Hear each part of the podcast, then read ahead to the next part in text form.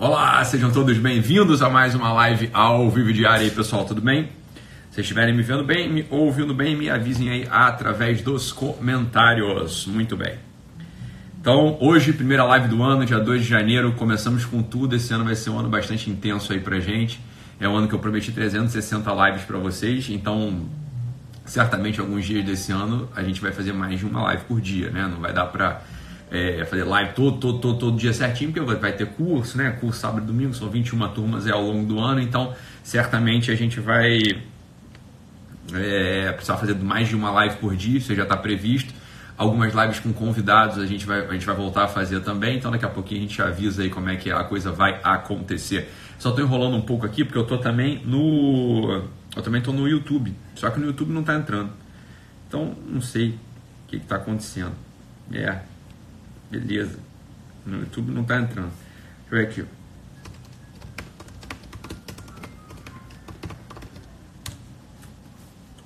Hoje a live vai ser sobre o auto perdão, um assunto bastante em voga aí. É, eu vi muita gente, muitos coaches, né, muitas mensagens é, sendo, eu recebi um monte de mensagens sobre esse assunto do auto perdão. Existe toda uma corrente que trabalha esse assunto aí do auto perdão. Então eu queria só eu queria falar um pouquinho sobre isso, não é absolutamente invalidar a coisa, só queria colocar a questão no lugar mais central, mais preciso dela, para a gente não possa, para a gente não para a gente não troque as bolas. Deixa eu só tentar recarregar aqui no YouTube. Se não funcionar, tchau YouTube. Não vai ser hoje que eu vou entrar online no YouTube também. Então, deixa eu só ver se recarrega aqui. Enquanto o pessoal vai, vai entrando aí. Então, esse horário é um horário meio ingrato, né? Quatro da tarde horário meio diferente. Ah, essa é outra coisa também que tem que saber esse ano. As lives esse ano, elas vão voltar a ser meio-dia e 52, tá bom? Então volta a ser meio-dia e 52 as lives desse ano. Eu sei que é um horário que para muita gente é ruim, né? É...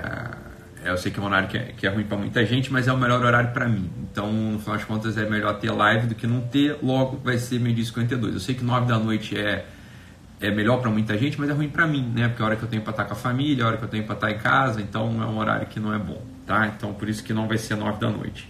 Beleza? Hum. Segurei só mais um pouquinho, só para ver se eu dou um jeitinho aqui no YouTube. Só tô recarregando aqui, pessoal. Já vai, já já vamos, tá? Pera aí, só um pouquinho aqui, ó. O YouTube não tá indo. Então, então já era. Ah, então tá bom. É, tá bom.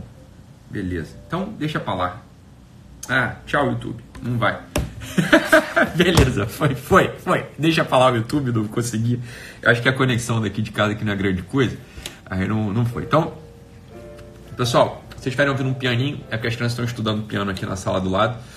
É, eu tô aqui no escritório, né? As crianças estão ali na varanda tocando piano, então talvez vocês ouçam aí um, um, umas escalazinhas sendo feitas, são eles ali estudando. Então não sei quem que é que está lá agora, se é o Ítalo, se é o Antônio, se é o Augusto, enfim. Tá bom? Então bora. Vamos lá, pessoal. Então, assunto do auto-perdão. Para começar, é... para começar assim, vamos, vamos, vamos tentar acalmar os ânimos e prestar atenção com toda a nossa, com todo o nosso amor possível para a gente falar sobre esse assunto, tá? Por quê? Porque tem uma grande conversa em torno desse assunto da culpa. A culpa ela se tornou um grande fetiche no nosso tempo, né? Como se, como se a gente, como se sentisse, como se a gente se sentir culpado fosse uma coisa assim, olha, isso aqui é odioso, não pode se sentir culpado. A, como se a culpa fosse um tipo de sentimento, um tipo de movimento interior é, absolutamente indesejável, como se depusesse contra a gente, como se acusasse a gente de que ah, a gente não vale nada. Não, não, olha só, não vale a pena sentir culpa, porque culpa ela só está te diminuindo. A culpa ela não tem, olha aqui o ponto. É como se a culpa ela não tivesse nenhuma força em si e a culpa ela fosse simplesmente responsável pela nossa decadência. Então esse aqui é o primeiro ponto que a gente tem que lançar um pouco de luzes e olhar para isso. Olha só, vamos lá. Primeiro ponto, olha só. Imagine, né? Imagine que, imagine que eu ofendo uma pessoa, né? Imagina só que eu tô na festa de fim de ano e aí de repente apareceu lá uma tia minha, tia Cristina apareceu lá, e sei lá, tinha coisa acumulada, de repente eu lembrei de alguma coisa que essa minha tia imaginária fez para minha mãe, sei lá, e aí eu desandei a falar para ela um monte de besteira, falei um monte de bosta, falei para ela é, coisas que eu não devia ter dito, mas falei, né? Também já tinha bebido um pouquinho de champanhe, as coisas a gente fala essas coisas, né? Tá, falamos ali para ela, pum, fala uma coisa para ela, pô, falamos, pum. O que acontece? Depois de um tempo, né, no dia seguinte, dia 1 dia 2 de janeiro, a gente vai sentir um pouco, vai sentir incomodado, falar que aquilo ali morde a gente, né? Aquilo ali vai morder a gente.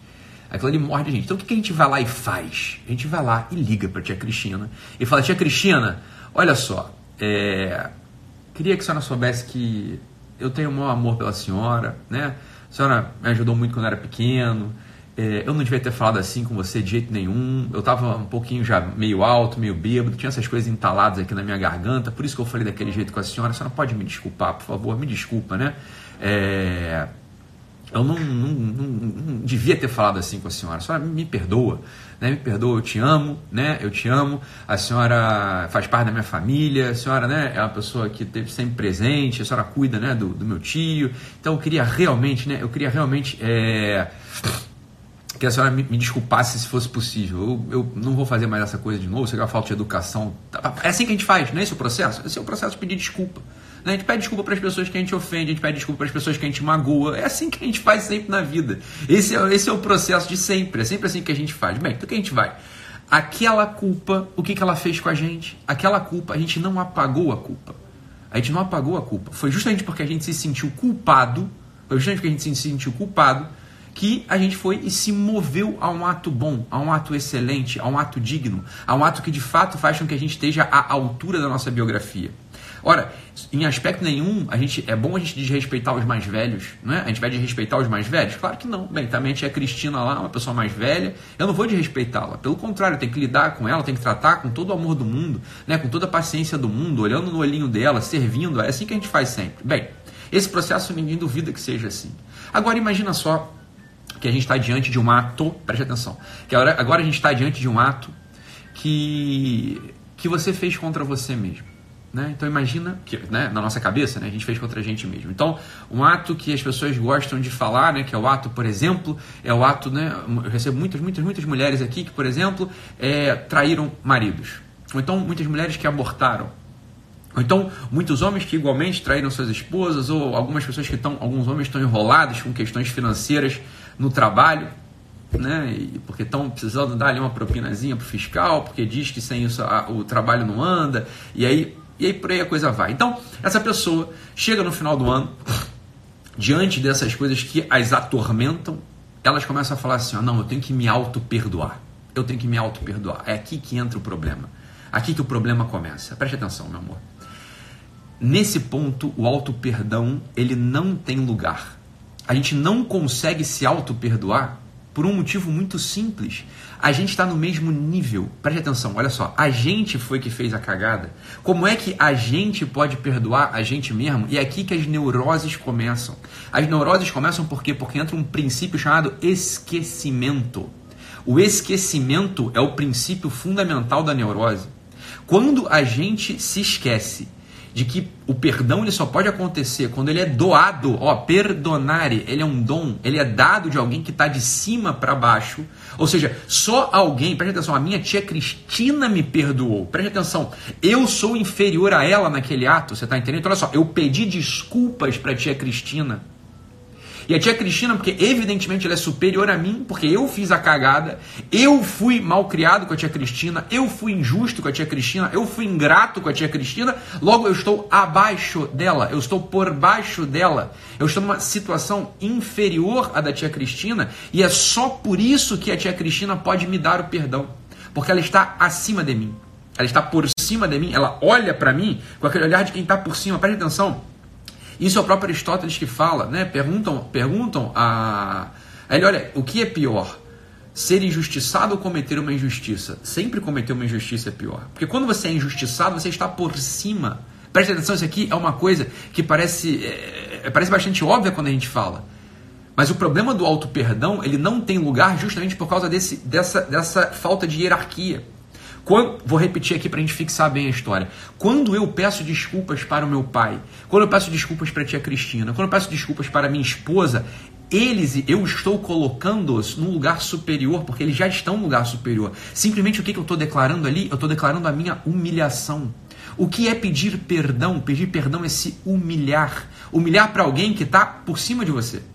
E é por isso que é tão difícil pedir desculpa muitas vezes, é por isso que é tão difícil pedir perdão. Porque quando a gente pede perdão, a gente tem que declarar a nossa miséria, a gente tem que declarar a nossa incapacidade, a gente tem que declarar a nossa pequenez, a gente declara que falta algo na gente. Ora, o que faltou em mim ali naquele ato, por exemplo, caso tivesse acontecido, faltou temperança, né? faltou humildade, faltou bondade, faltou generosidade, faltou um monte de coisa. E é a pessoa que está, preste atenção que esse é o movimento do perdão. E a pessoa que está por cima de você, ela te dá isso que falta. Ela te dá isso que falta.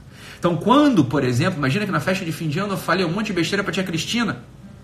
E aí, quando eu vou pedir perdão para tia Cristina, o que, que o perdão dela me oferece?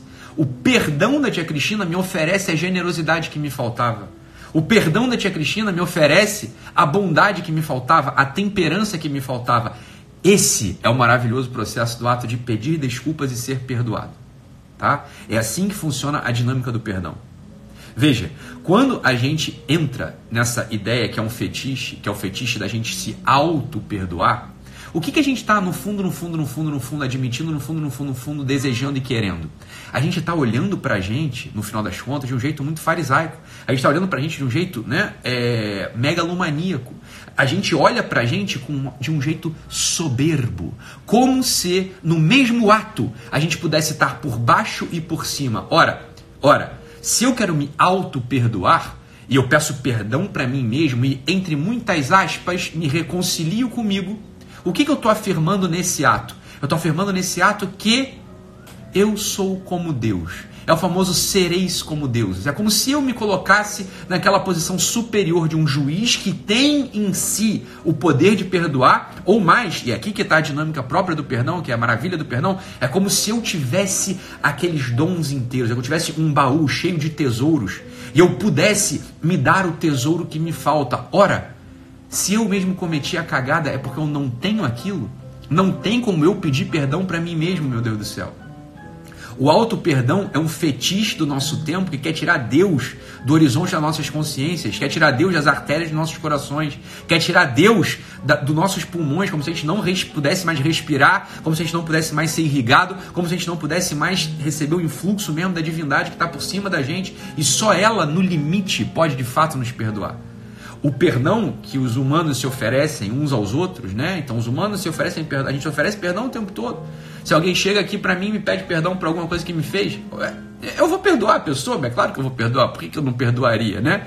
É óbvio que eu vou perdoar a pessoa. Né? Tá pedindo desculpa. E se eu tenho aquela capacidade em mim de generosidade, se eu tenho aquela capacidade em mim de humildade, se eu tenho aquela capacidade em mim de completar o que falta no outro, ora, por que não dar isso para ele? E é por isso que a gente oferece o perdão quantas vezes? Quantas vezes forem forem necessárias. O dia que eu deixo de oferecer o perdão para alguém, o, que, que, eu tô, o que, que eu estou confessando? Eu sou como você. Falta em mim essa mesma coisa que falta em você. Se você me pede o perdão porque você me ofendeu, né? Lá atrás, você me chamou de filho da puta numa festa de família. Tava todo mundo ali reunido, você pegou e jogou na cara de todo mundo um pecado meu, né? Imagina que eu tenho um pecado Imagina que eu tenho um pecado íntimo que só aquele meu primo conhecia e no momento de raiva ele põe, ele dá publicidade àquele pecado, ele dá publicidade à minha miséria. Mas no dia seguinte ele me pede desculpa porque ele foi intempestivo, ele foi intemperado, ele foi uma pessoa, né, desonesta. Se ele me pede perdão e eu não perdoo ele, eu estou fazendo uma coisa, estou dizendo assim, eu sou igualzinho a você, meu amigo. Eu sou igualzinho a você. Se eu não te perdoo, significa que eu seria capaz de fazer a mesma coisa, a mesmíssima coisa que você fez, foi só porque a gente estava em papéis diferentes. Foi só porque a gente estava em papéis diferentes. Se eu tivesse no teu lugar, eu teria feito igual, porque me falta essa mesma coisa que falta em você. Me falta um autocontrole, me falta uma generosidade, me falta amor, me falta cuidado, me falta carinho. Então é por isso que a gente precisa perdoar 70 vezes 7, como quem diz, olha, isso é um exercício. Eu tive tempo, eu não estou mais naquele momento no qual a coisa está pegando fogo. Porque quando a coisa está pegando fogo, a gente manda os outros a merda. Quando a coisa está pegando fogo, a gente fala que não deve. Agora, quando a gente está na calma, a gente está recolhido na calma, a gente tem tempo e pensa, olha, é, eu, eu posso ser generoso. eu, eu posso ser humilde, eu posso ser benevolente. Olha que graça maravilhosa. Então eu ofereço o meu perdão como quem diz: eu quero ter isso que faltou nesse meu amigo, nesse meu irmão, nesse meu primo, nesse meu pai. Então é por isso que eu perdoo. É por isso que a gente tem que perdoar 70 vezes 7. Agora, quando a gente está às voltas com uma culpa, com uma culpa. Ó, oh, muito bom. O Thales falou: perdoar é muito difícil. Claro, Thales, é muito difícil. Por quê? Porque falta na gente essas coisas todas. É isso que eu quero que você entenda. Preste atenção. Quando você não consegue perdoar alguém, o que, que você está confessando para você mesmo? Eu sou igualzinho a ele. Quando eu não perdoo uma pessoa que me ofendeu, quando eu não perdoo uma pessoa que me traiu, quando eu não perdoo alguém que fez alguma coisa contra mim, eu estou confessando uma única coisa: eu sou igualzinho a ele. Por quê? O que é o perdão? O perdão é você dar algo que o outro não tem. Você completa nele, é como um Lego. Você encaixa nele uma pecinha que falta nele. Uma, uma, uma, uma pecinha que está faltando nele. Você foi lá e encaixou. Pof, estava faltando isso aqui no seu coração, meu amor. Toma, pof. Encaixou. Você deu algo que você tem. E é por isso que é difícil perdoar. Porque a gente não tem grande coisa. Então, quando a gente não consegue perdoar alguém, a gente tem que ó, acender o sinal vermelho na nossa cabeça. Acender o sinal vermelho na cabeça. Olha, está faltando algo em mim. Está faltando algo em mim que é fundamental. Está faltando um pedaço do meu coração. Eu ainda sou um homem atrofiado. Eu sou um homem deformado. A capacidade, do, a capacidade de perdoar ela é fundamental. Mas veja, foi o que eu falei logo no início da live. Ela é só analógica, ela não é precisa, ela não é perfeita. Por quê? Porque nós não temos esse baú com todos os tesouros. Sempre vai faltar algo na gente. Agora, quando a gente está falando desse outro movimento que é o auto-perdão, aí a coisa piora ainda mais. O auto-perdão, ele. Pô, preste atenção aqui, eu não quero com isso deixar ninguém triste, mas é só para a gente botar os pingos nos is. O auto-perdão, por definição, vocês entenderam já o que, que é o perdão? O auto-perdão, por definição, ele é impossível. Ele é impossível. Por quê? Porque se você cometeu aquele ato, é porque te falta a qualidade que teria feito com que você não cometesse aquele ato. Ora, se você abortou uma criança quando você era adolescente, né? O que, que faltou em você? Faltou em você coragem. Faltou em você algum tipo de amor. Faltou em você, sei lá, uma sinceridade de falar que você estava gestando um bebê para alguém que pudesse te ajudar e não para alguém que pudesse te dar um mau conselho, né? Faltou em você algo. Como é que você vai se auto-perdoar? Não é possível o auto-perdão. Só alguém superior pode te dar aquilo que te falta. Você está entendendo? O auto-perdão, ele é um fetiche do homem que quer se colocar no lugar de Deus. Então é óbvio que para uma pessoa que não tem religião, para uma pessoa que não pratica religião, ela vai carregar a culpa. Não, não tem outro, outro modo. Ou ela vai carregar a culpa, ou ela vai criar uma neurose, que é o esquecimento. O que, que é a neurose? É você esquecer uma verdade que ainda habita em você. Que ainda habita em você. Esse que é o ponto da história. Então, quando a gente está falando de auto-perdão, o auto-perdão é só uma figura de linguagem. Uma figura de linguagem para um exercício que não precisa ser religioso ainda, mas um exercício de confissão. Você precisa confessar o seu ato desde a culpa. Desde a você carrega a culpa no seu peito, sem esquecê-la um único minuto. A culpa ela é maravilhosa, porque é da culpa que nasce a força para a mudança. Um sujeito que não se sente culpado de nada, esse sujeito ele vai ficar estagnado na vida. O sujeito que não sente culpa, culpa de nada é um sujeito que jamais produzirá um ato de amor, um ato de benevolência, um ato de bondade, um ato de justiça, um ato de caridade. É um sujeito que, como, como diz o ditado, é um zero à esquerda. A culpa é um lugar antropológico maravilhoso que não nos derruba, mas nos joga para cima. Preste atenção. A culpa, ela é um peso da estrutura. As aves que voam mais alto são as aves que têm as, as asas mais pesadas. O peso, ele parece se contrapor à possibilidade de voar. Ora, se a gente para para pensar de modo superficial, o que, que voaria mais fácil? O que é mais leve? O vento bate e ele voa. Mas veja, não é assim que a gente sabe, não é assim que funciona, não é? Os aviões mais poderosos, aviões com mais estrutura, são os aviões que voam mais alto. Os foguetes da NASA eles são pesadíssimos. As águias são aves muitíssimo pesadas. Este peso é o peso da estrutura, não é o peso que te cola no chão. A culpa ela é como uma asa de águia. É uma asa de uma águia. É uma asa de uma águia que vai te levar para cima. Toda vez que a gente quer cortar as asas da culpa, o que, que acontece com a gente? A gente fica colado no chão. Por quê? Porque a gente não pede o perdão. Você está entendendo? É o perdão, preste atenção. O ato de pedir perdão é, é, é, é o ato humano que faz com que a gente receba o tesouro que falta a gente. Quando a gente pede perdão, a gente está pedindo para aquele sujeito pelo, pelo qual a gente está pedindo perdão abrir o baú com seus tesouros e colocar uma coroa na nossa cabeça, colocar um adorno no nosso pescoço, colocar um anel no nosso dedo, a gente fica mais digno. Toda vez que a culpa move a gente a pedir o perdão, a gente recebe algo que a gente não tinha. Então veja, um sujeito que quer se auto-perdoar é um sujeito que não entendeu a dinâmica da culpa. Ele não entendeu a dinâmica da culpa. A culpa, ela entra como estrutura vital. Ela é uma estrutura vital que faz com que a gente possa alçar voos mais altos, até que a gente chegue ao cume da dignidade humana, até que a gente chegue naquele lugar para o qual a gente foi criado, até que a gente então possa expandir o nosso coração e, e conhecer recônditos, conhecer lugares do nosso coração antes inexplorados, lugares que a gente possa, que a gente pode amar mais, servir mais, trabalhar mais. A culpa então ela não é paralisante, a culpa ela é um motor, ela move a gente. Você está entendendo? Então veja, toda vez que você quiser se auto-perdoar, eu sei que tem uma grande corrente filosófica e né, dessas religiões mais contemporâneas, que são religiões que no final das contas elas tocam em verdade das religiões mais profundas, das religiões completas, e todo mundo sabe disso, eles mesmos sabem disso, né? então existem religiões contemporâneas que não tem, não tem a completude da compreensão do que é o ser humano, não tem a completude das tecnologias espirituais e oferecem, óbvio, né? Oferecem alguma coisa que faz muito sentido pra gente, mas é claro que faz. Né? É claro que essas religiões, é, por assim dizer, periféricas, elas fazem um baita de um sentido, é claro que fazem. E elas tocam nessa coisa da, olha, o auto-perdão. O auto-perdão é algo bom, é algo digno, é algo que você deve buscar. Só que ele está olhando pelo lado oposto. Como a noção, como a noção do ser onisciente, como a noção do ser onipotente, ela está esmaecida, ela está diminuída para essas religiões, eles oferecem, portanto, essa tecnologia que não pode dar resultados. E a gente já entendeu por que não pode dar resultado. Então é óbvio, é óbvio que o auto perdão ele é só uma analogia. É uma analogia, é como se fosse aquele ensaio de quem habla solo, de quem habla solo e espera hablar a Deus um dia, nos versos do Antônio Machado. Quem habla solo espera hablar a Deus um dia.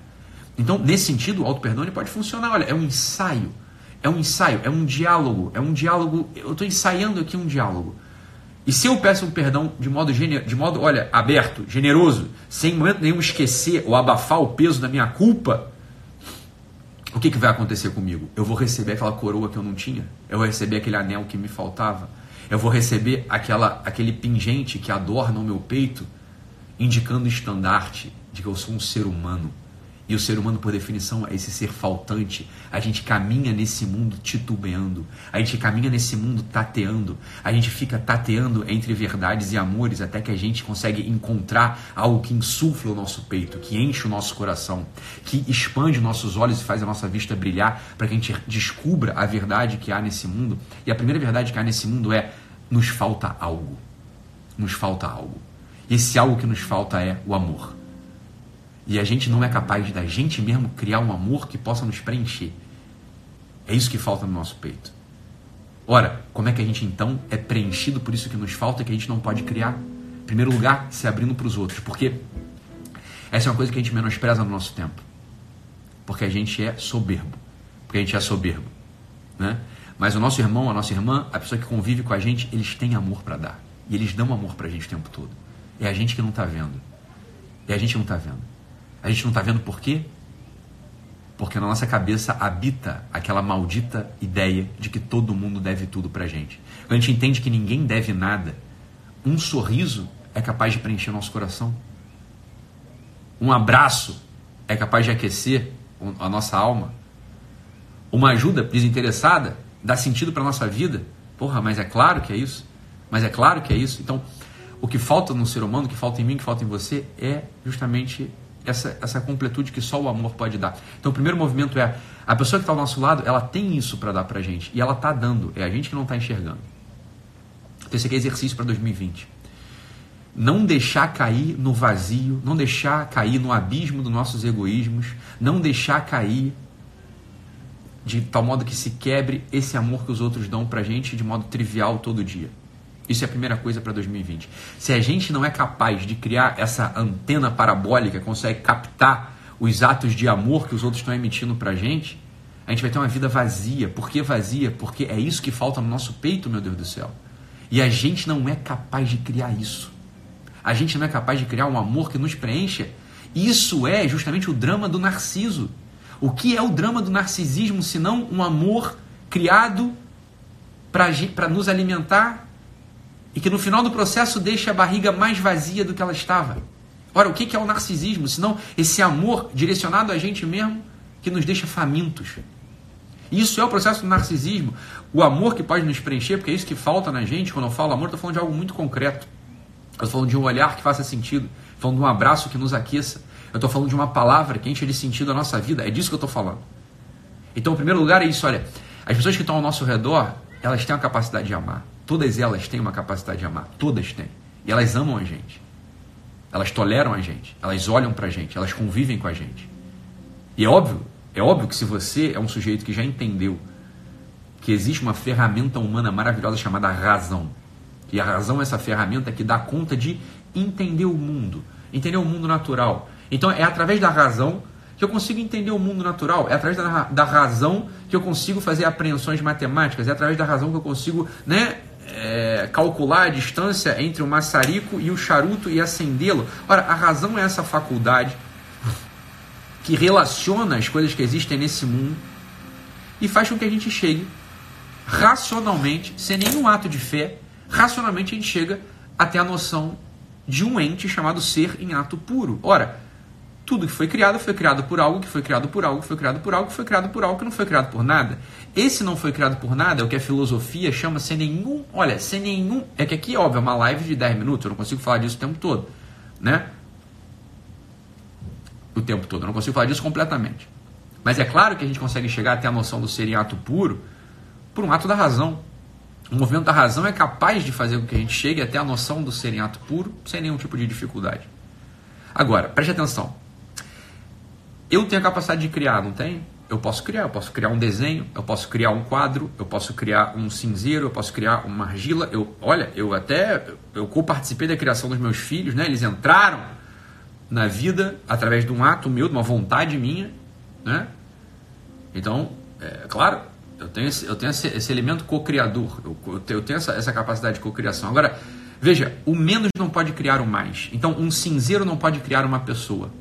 Um cachorro não pode criar uma, uma um, um ser humano também. Só algo que é um quem, só algo que é uma pessoa pode criar pessoa. Então é óbvio que esse ser em ato puro tem uma característica de pessoa. Ele é uma pessoa também. E pessoa foi feito para a gente se relacionar. Ora, a razão é a ferramenta humana que dá conta dos relacionamentos. Re, raz, raz, razão, relação. Tá, é a mesma raiz etimológica. A razão é essa ferramenta humana que dá conta de que a gente se relacione com as pessoas que estão ao nosso redor, com seres humanos, da mesma natureza. As coisas que têm a mesma natureza do que a gente a gente consegue se relacionar com elas através da razão. Ora, o que é a fé? A fé é simplesmente um upgrade da razão. É só isso. Para com essa bobeira de começar a achar que é dogma, de achar que é proibição, de achar que se, essas coisas que você aprendeu através do Fantástico, da revista Veja, da revista Super Interessante, isso é uma bobeira. Isso é uma bobeira. A fé, a fé é uma faculdade muito, muito, muito parecida com a razão. A fé é uma faculdade, uma faculdade que a gente usa se a gente quiser algum dia olhar para esse ser em ato puro e se relacionar com o quem que há nele. Há um quem nesse ser em ato puro, há uma pessoa nesse ser em ato puro, e pode ser que a gente queira se relacionar com esse ser em ato puro. É, 100%, é um processo que continua 100% natural. É óbvio que tem um, uma subida sobrenatural. Porque você precisa de ajuda, você precisa de um auxílio para desenvolver essa faculdade. Veja, enquanto a razão ela é natural no homem, a gente, só, a gente, a gente, a gente usa a razão com, com que a gente veio de fábrica, como diz, né? A gente veio com equipamento de fábrica e a gente usa, usa a razão naturalmente. A fé, a fé, ela aparece na gente de um modo connatural, mas é necessário um esforço, um exercício específico, que é muito simples no final das contas. Veja, veja, a tua esposa ou o teu marido, eles são pessoas que são instáveis, né? Eu sou instável, você é instável, a gente é instável. Então a verdade, a verdade, a verdade é que se meu filho quiser me agradar, ele pode ser que ele erre. Porque pode ser que naquele dia, naquele dia que ele trouxe para mim um charuto, eu não queria charuto, eu queria um cigarro. Ou ele trouxe para mim um charuto, eu não queria charuto, eu não queria fumar nada. Então ele pode ter trazido para mim um café que me agrada, mas naquele dia eu tô com dor de estômago. A gente é instável. Então, os códigos de conduta, a etiqueta que a gente tem nesse mundo para agradar uns aos outros, elas são instáveis, elas são inseguras, elas são imprecisas, não é? Então, o relacionamento nesse mundo, ele é dificultoso por quê? Porque os quens nesse mundo, eles são instáveis. Eles são dificultosos, eles são imprecisos. Ora, o ser em ato puro, por definição, é um quem seguro e preciso. Ele não muda, ele é estável, ele está para além do tempo. Então é óbvio que o código de conduta, que a etiqueta de relacionamento com ele é muito simples, é simplíssima. É algo que tem de mais simples no mundo. É a coisa mais simples do mundo, você está entendendo? É isso que a gente costuma denominar religião. O que, que é a religião? A religião é algo que se acrescenta à sua razão, para que a sua razão comece a conquistar características de relacionamento com, os, com um ser em ato puro, que é esse quem que as religiões chamam de Deus. Ora, a razão não dá conta de acessar esse Deus pessoal. A razão dá conta de acessar o ser em ato puro, que é uma realidade metafísica. É a fé, a fé que é a faculdade, que ela é ao mesmo tempo ela é humana e teologal, como a gente chama, ou seja, ela é do homem e ao mesmo tempo é de Deus, porque Deus deu pra gente a religião. Bem, é ela que faz esse upgrade da razão. É a coisa mais simples do mundo. É a coisa mais simples do mundo. Tem nada, tem nada de difícil nisso. É só uma pessoa muito implicante não percebe que as coisas são assim. Ora, ora, é só essa relação que é capaz de te dar os dons que te faltam. Por quê? Porque esse quem, ele é completíssimo. Ele te criou, ele é completo. Então é só a ele que você pode recorrer quando te falta algo. Quando a culpa te morde e faz com que você queira voar voos altos. Voos altos que estejam na, no estatuto, que estejam na altura da sua dignidade. Quando você olha para você e fala, é, eu estou funcionando abaixo daquilo que eu devia estar tá funcionando. Eu estou sendo um traidor, eu estou sendo um preguiçoso, eu estou sendo um sujeito inconstante, eu estou sendo um sujeito é, fazendo piadinha que não conta, piadinha que só deixa todo mundo triste, eu não estou trabalhando direito aqui para minha casa, está me faltando alguma coisa. É óbvio que a culpa tem que te pesar. Se a culpa não te pesa, você é um ser humano esquecido, você vai se tornar um neurótico. Um neurótico. Então, é só através do relacionamento com esse quem, que de fato é superior e completo, e o pedido a ele, que faz com que você tenha em você completado aquilo que te falta, meu Deus do céu. É a coisa mais simples do mundo. Não tem nenhuma dificuldade nisso. Isso aqui é coisa só. Isso aqui qualquer sujeito tem a cabeça, você não precisa ter nada, não precisa nem de fé. A fé, ela é hoje entendida como um movimento maluco, do jeito que chora, né? E aí, ah, meu Jesus Cristinho. Isso é sentimentalismo, isso não é fé. Né? Isso é sentimentalismo, sentimentalismo, presta atenção, ele deixa frutos amargos na alma. O sentimentalismo ele não deixa o sabor doce, ele não deixa a substância. O sentimentalismo ele te anima num primeiro momento e depois já vem uma carência logo em seguida, não é assim? E é assim que, infelizmente, a maior parte das pessoas dizem que vive a religião, que não é religião. A religião é um conjunto de técnicas, é uma prática. É uma prática, preste atenção, Preste atenção. É uma prática estável. Por quê? Porque o quem ao qual se dirige essa conduta é estável. Preste atenção nisso aqui. Se eu desse um curso para você agradar a sua esposa ou agradar ao seu marido, esse seria um curso frustrado. Por quê?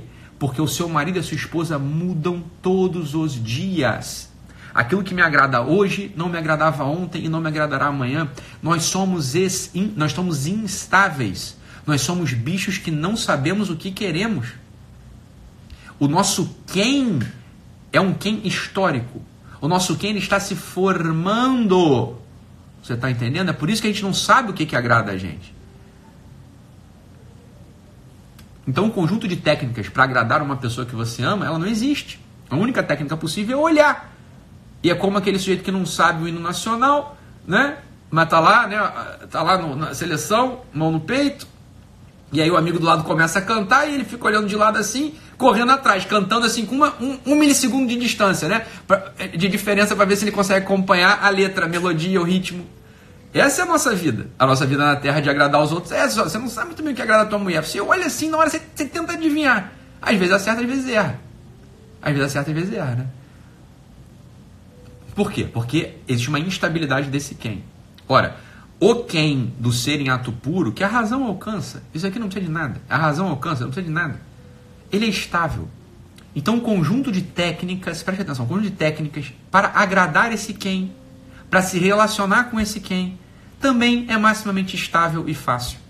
Isso é a religião. Olha aqui que legal, a Helenice falando, tipo chocolate, eu adoro. Mas se meu marido me trouxer um chocolate hoje, eu vou ficar muito brava, porque eu estou de dieta. É, é, isso é a gente, ele disse. É claro, você adora chocolate. O teu marido sabe. Aí ele passou lá na Dengo, puta, a melhor loja de chocolate que existe. Passou lá na Dengo, comprou um chocolate maravilhoso. E aí não, você não vai te agradar, porque você é instável. Eu sou estável, eu sou instável, você é instável. A gente é assim. O seriato puro, não. O seriato puro, não. Né? E é por isso que a religião é muito fácil. Ela é fácil, você está entendendo? O conjunto de práticas da religião é a coisa mais óbvia do mundo, é a coisa mais fácil do mundo. Eu vou te dizer qual, o que é. É jejum, esmola e oração. Acabou. É só isso. Isso é o que agrada ao Deus. É. Pronto. Você fez isso, você tem uma religião. Você está entendendo? E, e, e, aos poucos, os efeitos da religião eles aparecem no teu peito. Assim como aos poucos o efeito do convívio com alguém bom aparece no nosso peito. Quando a gente conhece um professor bom, a gente convive com ele e a gente melhora, não é? Não é isso? A convivência, a convivência é uma folhagem. O fruto é o que aparece no nosso peito e a gente distingue, distingue, porra, eu tô melhor porque eu convivo com ele. Não é assim que fala, pelos frutos conhecereis. Eu só conheço se o convívio é bom se aparecem bons frutos no meu peito, não é? Frutos de inteligência, frutos de paz, frutos de aumento de generosidade. Se você se torna uma pessoa melhor, né? Então, você é uma pessoa mais entregue, mais dada, né? mais dada para os demais, uma pessoa mais calma, mais observadora, uma pessoa que ficou generosa, isso é o fruto. O convívio em si é só folhagem. A gente não consegue distinguir, não é assim? A gente não distingue. A gente olha para uma árvore, a gente só tem certeza se a árvore é aquela árvore se a gente vê a manga. Ah, é uma mangueira. Ah, isso aqui eu não sei que folha é essa. Ah, apareceu uma uva. Bem, é uma videira. É assim que a coisa é. Né? Então é óbvio que a religião em si, ela não é nada. A religião em si é folha, é folhagem. É folha, é folhagem. Ela em si, em si, a religião não é nada. Você não, não come folha, você come o fruto. É o fruto que te alimenta, não é a folha que te alimenta.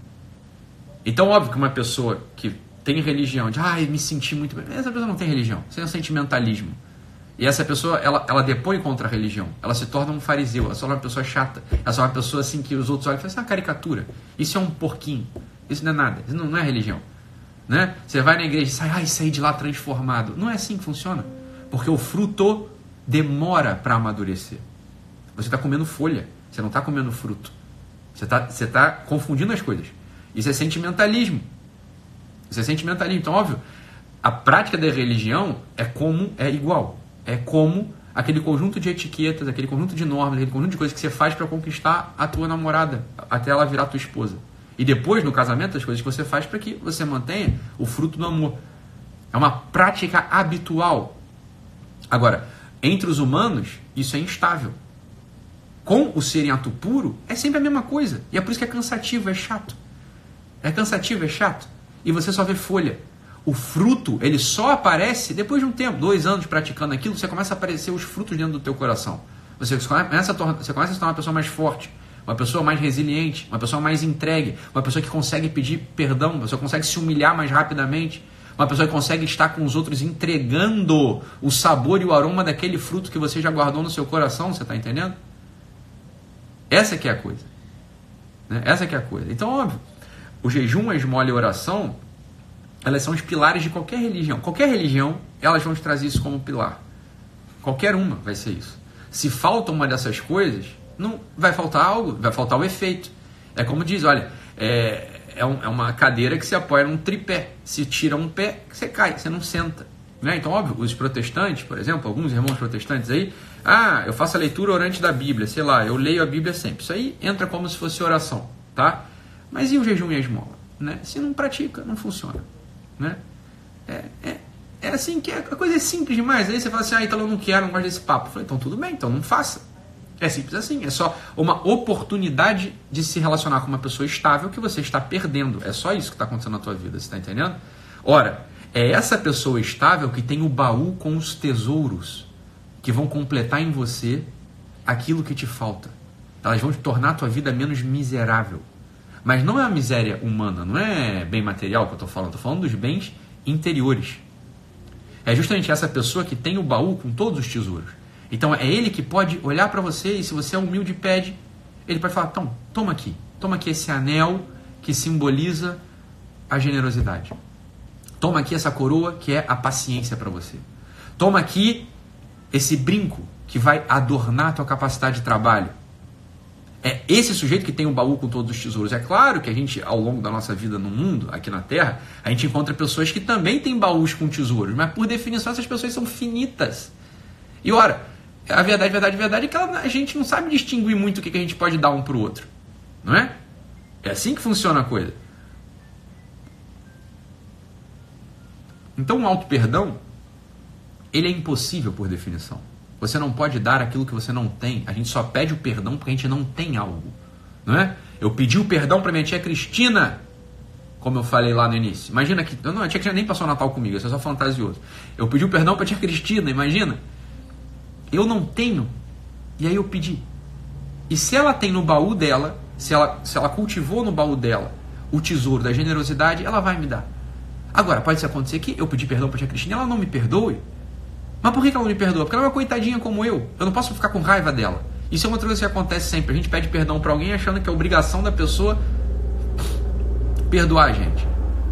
Sabe, não, a pessoa não. Seria bom que ela perdoasse, porque significa que ela tem, ou que ela está cultivando, você está entendendo? Porque veja bem, uma coisa é, é eu ter ofendido a tia Cristina no calor de uma situação. Outra coisa é, na calma, ela vendo a minha humilhação, ela não ter também aquilo, ela não tem a capacidade de generosidade. Fala, mas é difícil então para ela também. É uma coitadinha, eu tenho que rezar por ela, eu tenho que orar por ela, eu tenho que ajudá-la também. Né? Eu tenho que ajudá-la. Essa que é, essa que é a coisa do auto perdão. Então, o auto perdão é um fetiche. O auto perdão é um fetiche.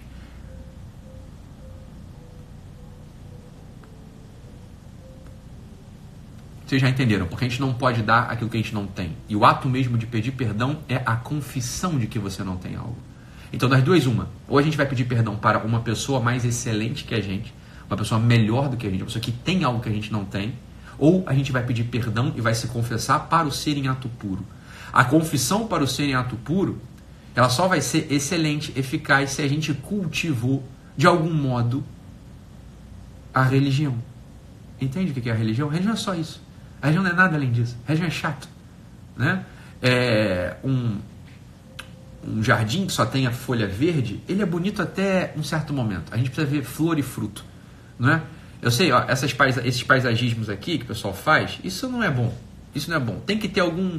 Aqui, ó, tá vendo? Só tem folha aqui atrás. É, é, é, o paisagismo do Burle Marx, né? Tem o sítio do Burle Marx aqui no Rio de Janeiro, o grande paisagista, fez um monte de coisa em Brasília, ele tem uma obra vasta, muito celebrado, o pessoal ama o Burle Marx. O Burle Marx ele é claramente um sujeito revolucionário e comunista. Nos jardins do Burle Marx só tem folha. Você não conhece os frutos dali. Nunca se chega ao ápice. Nunca se chega ao que da coisa. Não se encontra flores e frutos nos jardins do Burle Marx. Como quem diz, é um jardim triste, é um jardim cínico, é um jardim de miséria, é um jardim profundamente humano na humanidade decaída. Não é um jardim que joga a gente para cima, joga a gente para o alto. É um jardim mal cultivado. É uma paródia do Éden. O jardim do Burle Marx é uma paródia do Éden. É assim, ó, não é possível conhecer o bem nesse mundo, porque a gente não consegue visualizar os frutos e as flores. Isso é o jardim do Burle Marx. Aquilo é uma tristeza sem fim. Você entra no jardim do Burle Marx, no primeiro momento, obviamente, você acha bonito, porque estão te dizendo que é bonito. E é óbvio, né? Porque porque planta é bonito, mas num certo momento tu começa a entrar uma tristeza no teu peito, você fala, você se incomoda e quer ir embora de lá. Porque aquilo ali não aponta para o que o ser humano pode ser. O ser humano é esse sujeito que precisa se relacionar com quem é maior. E humildemente pedir aquilo que não tem. Isso é o ato de pedir perdão. Você se reconhece menor. Você olha para a pessoa que é maior do que você e pede: me dá o seu perdão. É um dom. Perdonare é um dom. Né? É um dom. Então a pessoa pega e te dá algo que te falta e você acolhe no teu peito com gratidão e agradece. É claro que se você praticou a religião, você teve um upgrade da tua razão, você consegue então se relacionar com o seriato puro, que é o detentor do baú que tem todos os tesouros. E essa é uma das grandes maravilhas do homem. E vamos lá, 2020 a gente vai, vai marchar, vai marchar nele para que a gente conquiste essas ferramentas, esses elementos, para que de algum modo a gente se torne um pouco mais excelente do que a gente tem sido até hoje. É isso, meus amigos. Fiquem com Deus. Um abraço e até amanhã. Tchau, tchau.